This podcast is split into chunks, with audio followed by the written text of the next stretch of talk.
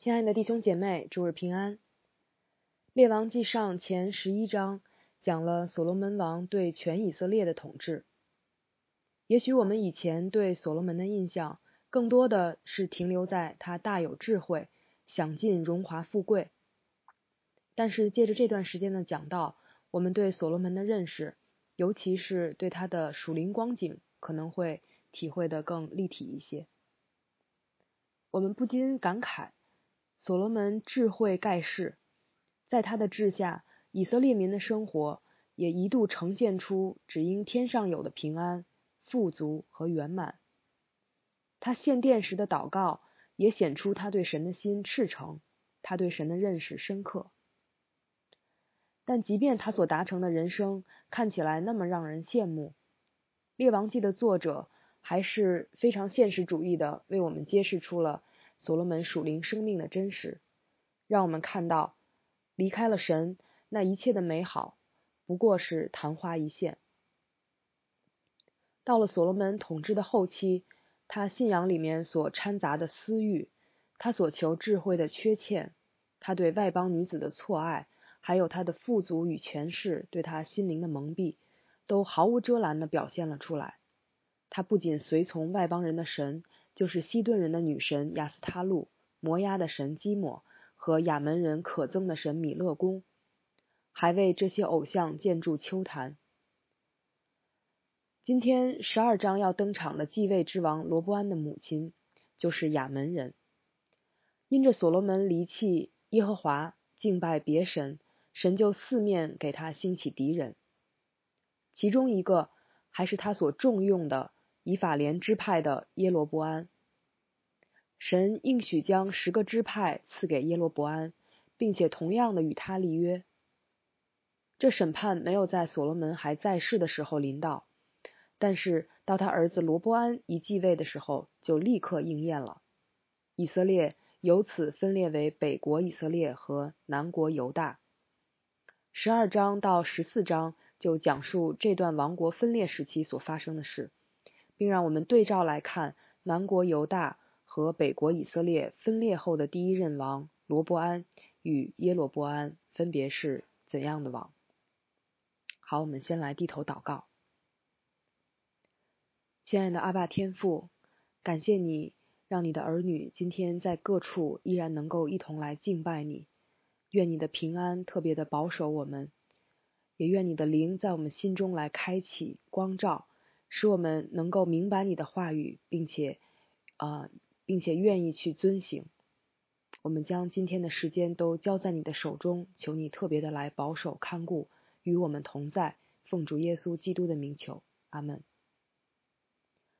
我们首先来看罗伯安，他在登基做王的时候就遇到一个重大的危机。十二章第一节说，罗伯安往事件去，因为以色列人都到了事件，要立他做王。大家还记得当年大卫是在哪里做王的吗？以色列的众支派来到希伯伦请求大卫做他们的王。后来以色列的长老又都来到希伯伦见大卫王，显出他们对大卫做王是发自内心的拥戴。而如今罗伯安继位，不是以色列人来耶路撒冷，反而是罗伯安被请去北方支派的腹地事件。这样一对比。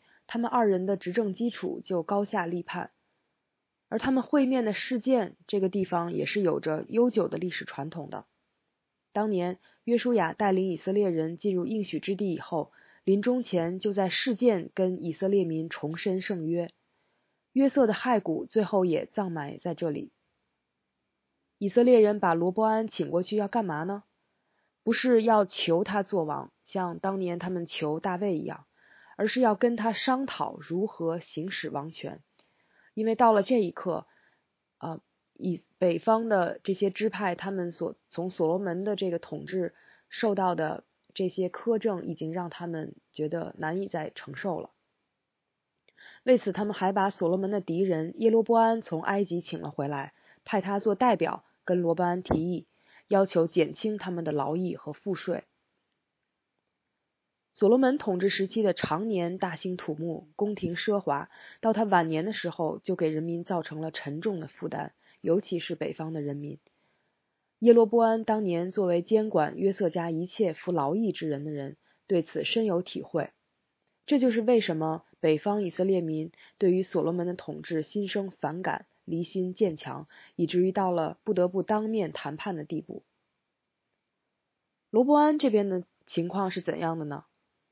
他登基的时候年四十一岁，整个成长时期处于以色列蒸蒸日上、统管诸国的鼎盛时代。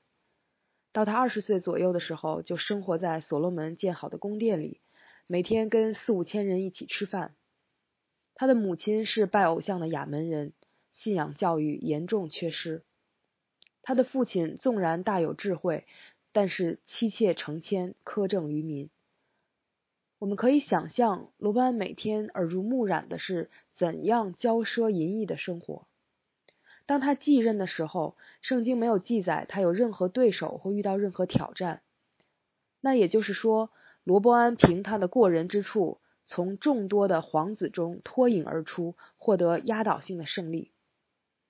这样的一位王位继任者，当他去到事件的时候，你们想想看。他有可能是去打算安抚民众，愿意自动削减呃削减财政开支的吗？没可能的。罗伯安去的时候，一定是志在必得，等着接受朝拜与拥戴。哪能想到去了之后，以色列民是给他上书谏言的呢？而且还派了与他爹敌对的民间代表。我猜罗伯安当时心里气炸了。然而他毕竟是所罗门的儿子，多少还是懂一点政治的，所以他没有当场爆炸，而是采取了缓兵之计。他让以色列民给他两天时间考虑，第三天再来。在这两天当中呢，罗伯安分别咨询了两拨人的意见，一波是老年人，是所罗门在世的时候势力在他面前的老臣；另一拨人是少年人。是跟罗伯安一起长大，势力在他面前的少壮派，估计也都是跟他差不多的三四十岁。老年人说：“王若服侍这民如仆人，用好话回答他们，他们就永远做王的仆人。”少年人说：“王要对他们说，我的小拇指头比我父亲的腰还粗，我父亲使你们负重恶。”我必使你们负更重的恶。我父亲用鞭子责打你们，我要用蝎子鞭责打你们。老年人的话说的不错，神所设立的君王也是神的仆人，要遵守神的诫命，并且带领神的子民向神守约，要在国中秉公行义，要保护国民。君王与百姓的关系应该是相互服侍的，正如老年人所说的那样。而少年人所刻画出的君王形象是怎样的呢？是一个压榨百姓的暴君。罗伯安果断的听从了后者的建议，采取了高压政策。这时我们可能心里会大呼：愚蠢啊，罗伯安！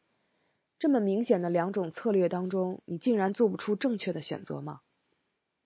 其实不是罗伯安做不出正确的选择，而是他内心里已经成为了那样一个暴君，他已经在他听从这两者的建议当中，他心里已经有了定论，他心里已经做了决定。如果不说不说他是暴君的话，他至少是一个膨胀的集权者。大卫做王的时候，有以色列民的拥戴做基础，他也他也与以色列民立约。那时，以色列众支派之间是一个建立在与神立约基础上的联盟，民众与王需要相互确认。到了所罗门时代，他开始建立行政区划，中央集权初步形成。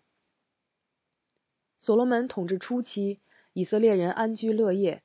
他也只挑取迦南人做服苦的奴仆，不使以色列人做奴仆。但是到了后期，以色列人显然失去了原来自由的生活，而再度沦为做苦工的人，仿佛仿佛退回到寄居埃及的日子。当罗伯安接续所罗门做王，并对苦不堪言的以色列人说出：“我必使你们负更重的恶，我要用蝎子鞭责打你们。”这样的话时，当年神使法老的心刚硬的那一幕，好像又活生生的重现在我们眼前。因为罗伯安王不肯依从百姓，这事乃是出于耶和华。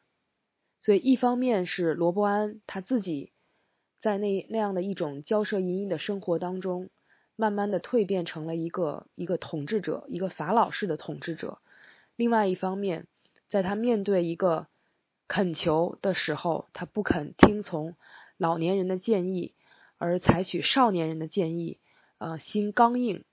这个事情是出于耶和华的，是耶和华所定义的，为了要应验，他将北方的支派分给耶罗伯安。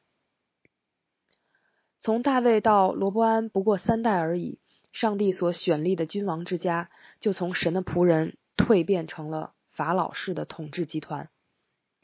从大卫身边的先知拿丹到侍立在所罗门面前的老年人，再到跟罗伯安一同长大的少年人，我们也可以看到这一个又一个世代他们属灵光景的退步。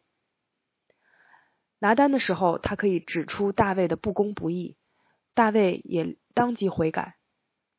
所罗门为自己加添马匹，多积金银，多立妃嫔，心偏邪去随从别神，不诵读律法书，将律法书当中一切关于厉王的指示违反个遍，却没有人敢去说他。虽然这些老臣显出他们心中还是能够分善恶，但是他们已经不再具有那样的先知性的功能。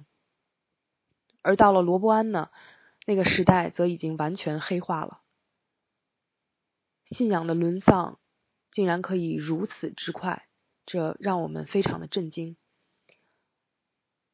罗伯安到北北方的这些以色列民当中，他想要继续的做暴君，可是以色列民不给他这个机会。北方十个支派打死了监工头亚多兰，公然的背叛大卫家。归顺了耶罗伯安。罗伯安本想武力夺回，但是神拦阻了这场兄弟相杀。因着神的恩典，本已如此狂妄自高的罗伯安，啊，以及犹大和便雅悯全家，竟然就都听从了神的话，他们撤兵回家，没有再强行的将北方支派夺回。以色列就此分裂成南国和北国。罗伯安这样的一个失败，正应了箴言里面那句：“骄傲在败坏以先，狂心在跌倒之前。”接下来我们再来看耶罗伯安。关于耶罗伯安，最关键的一句话就是：耶罗伯安心里说：“恐怕这国仍归大卫家。”读到这一句的时候，我心里感到极其的可悲。耶罗波安本是大有才能的人，所罗门见他殷勤，就派他监管约瑟家的一切工程。这让我们想到约瑟本人。后来神应许赐给他十个支派，并与他立约。所罗门因此想要杀他，耶罗波安就逃往埃及，又好像是大卫当年躲避扫罗。当他被以色列的北方支派请去代言。像法老一般的罗伯安提议时，又仿佛是摩西。我们不禁会想，这样一个人会是一个合神心意的好王吗？结果还没等我们想完，答案就已经揭晓：他不是，而且差得更远。耶罗波安心里说：“恐怕这国仍归大卫家，好像这国不是神赐给他的。”好像是他自己得的一样，这么快就忘了神的应许，这让我们非常的震惊。他后来所犯的一切罪，我想也都是源于他心里的这个恐怕，恐怕这国仍归大卫家，恐怕我失去这国。他具体担心的是什么呢？他怕以色列民上耶路撒冷去耶和华的殿里献祭，他们的心就归向犹大王罗伯安，就把他给杀了。不错，以色列的合一原本就是基于他们跟神的关系上，民众一起在圣殿敬拜也是神的心意。耶罗波安的担担心合情合理，情有可原。只是他忘了，北方的十个支派归给他也是神的心意。显然，他对此没有任何信心。弟兄姐妹，这就是我们在最终人性的可悲。我们不会领受，只会赚取；不懂得接受恩典，只知道努力操控。我们字典里的高频词是争、抢、推、挤、爬、踩、钻。耶罗波安。这个名字意为与民相争的人，接下来就要用自己的办法将这国牢牢的攥在自己手里。他造了两只金牛犊，一只安在但国的最北，另一只安在伯特利国的最难。他对众民说：“以色列人呐，你们上耶路撒冷去实在是难，这就是领你们出埃及地的神。”这个话跟当年。在旷野里面，亚伦向以色列人所说的，呃，一模一样。天哪，耶罗波安这也太聪明了吧！他用这样的一个方式，啊，我觉得实在是让人难以拒绝。老百姓会怎么想？哇，前朝的皇上那么苛刻，本朝的皇上如此的仁慈，这么替我们着想，去耶路撒冷的确是路途遥远呢。于是百姓就去拜金牛犊，于是他们就陷在罪里。弟兄姐妹，这就是魔鬼化成光明天使的典型案例，值得我们重点研究。何必那么难呢？容易一点吧。何必那么苦呢？轻松一点吧。这样的声音都应该引起我们的特别注意。你贪图了这一时的轻松和容易，遭致的后果却不是你能够承受的。难怪当耶稣预言自己的被杀与复活，而彼得劝他说：“主啊，万不可如此，这事必不临到你身上时，主立刻对彼得说：‘撒旦，退我后边去吧！你是绊我脚的，因为你不体贴神的意思，只体贴人的意思。’”耶罗波安不仅铸造了两只金牛犊，他走得更远，他还在秋坛那里重建殿。将部属立位人的凡民立为祭司，定八月十五日为节期，还自己上坛献祭烧香。换句话说，耶罗波安篡改了神所颁布的一切的敬拜和献祭的制度，重新私设了一套宗教。从外表上来看，好像仍然有神、有殿、有祭司、有献祭、有节期。然而，这一切都是为了满足耶罗波安的私欲而设立的，并且将百姓带到坑里。后来，耶罗波安仍然不离开他的恶道，以至于他的家都从地上除灭了。我们不禁会为耶罗波安这样的这么大胆妄为的所作所为感到震惊。然而，弟兄姐妹，这样的事情。就在今天，就在我们这个生活的时代当中，仍然在发生。我们为此应当特别的警醒，我们特别的应当去留意，因为没有意向，民就放肆；唯遵守律法的，变为有福。我们当时常的，我们若没有神的道。神的话常在我们的心中，若常不常常的回转向神，常常在他面前立定心意的话，我们也会，我们也会或自己走偏，或者把别人带偏。耶罗波安被神兴起做所罗门家的审判，但是万万没有想到的是，他以更快的速度背叛神，或者我们可以说，他从没立定过心智要顺从神，信靠神。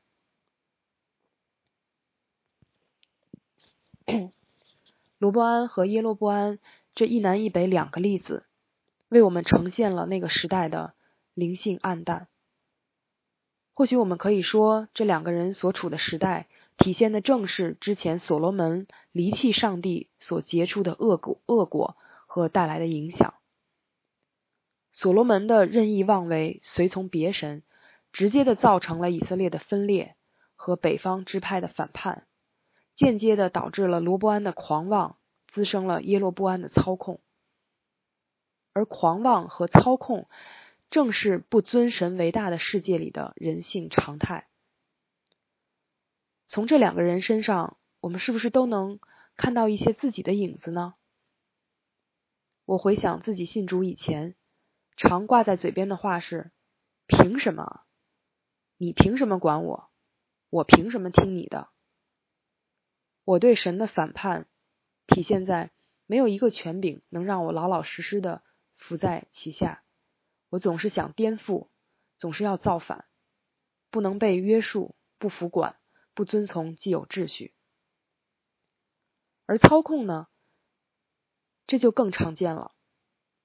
通常我们得到一些什么，很快就会在心思意念里面将之据为己有，认为这是我的，我所拥有的，专属于我的，然后用自己的手段去掌控，想让他按照自己设定的轨道走。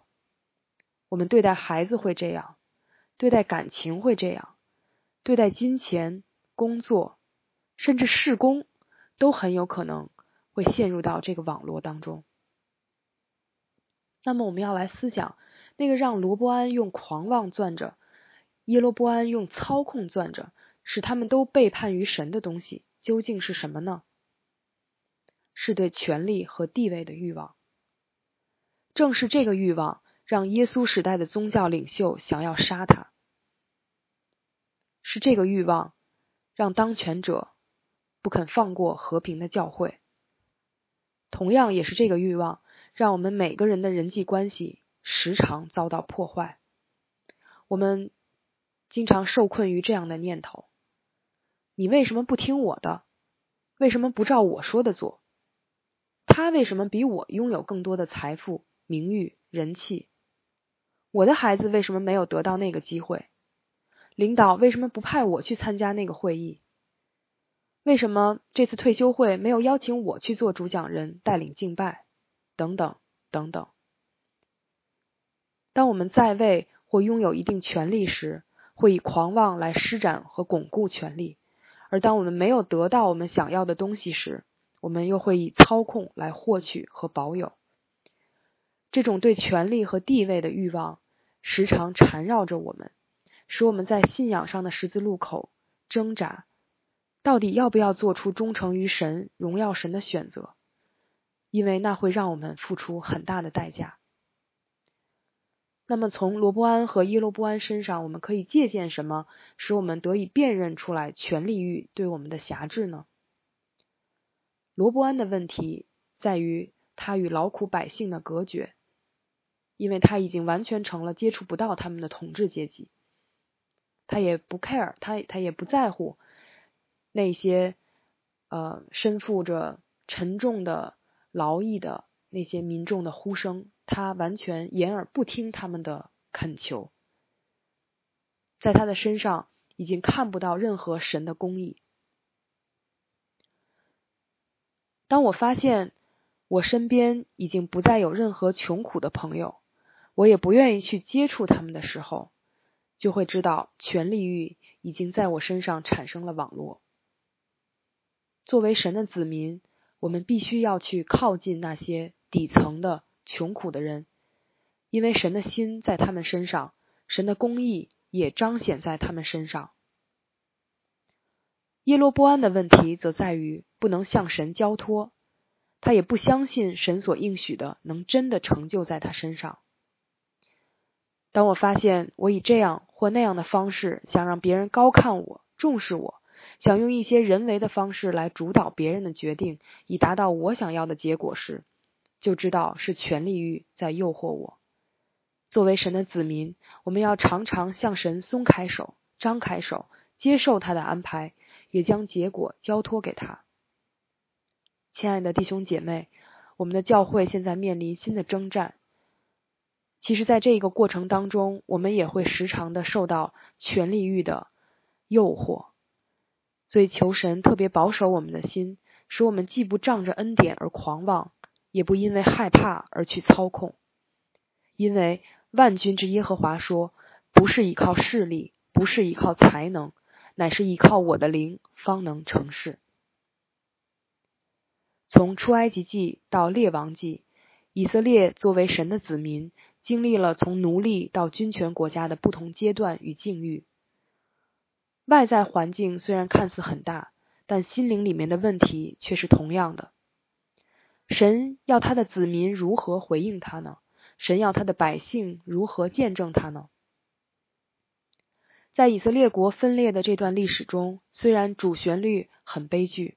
但是里面也仍然有一段一小段光明的副歌，那就是历代志当中所记载的，以色列全地的祭司和立位人都从四方来归罗伯安。由于耶罗波安和他的儿子不许他们供祭祀职分侍奉耶和华，立位人就撇下他们的郊野和产业，来到犹大与耶路撒冷。以色列各支派中，凡立定心意寻求耶和华以色列神的，都随从立位人来到耶路撒冷祭祀耶和华他们列祖的神，一如他们当年在旷野中没有听从亚伦去拜金牛犊。亲爱的弟兄姐妹，我们随着我们的信仰不断的晋升，我们会发现越来越多的挑战，我们也会有。遇到越来越多的难处，在这个时刻，在这样的时候，我们真的需要意识到，我们真的是时刻的需要耶稣，时刻的需要主，因为我们常常会经历人性的那样的软弱，我们常常会面临这样的挣扎。但是盼望靠着神给我们的恩典和力量，我们可以，我们愿意忠实的、诚实的来见证神。在世人的面前，在还不认识他的人面前，我们要来见证他的公义，要来见证他的良善，同时也见证他的和平和他的自由。神向我们所要的是向他有忠心，一切的颂赞、荣耀、智慧、感谢、尊贵、权柄、大力都。归于我们的神，直到永永远远，这一切都是他的。愿我们立定心志，不窃取属于神的，而是安心的住在他里面，并且以他的为我们的。阿门。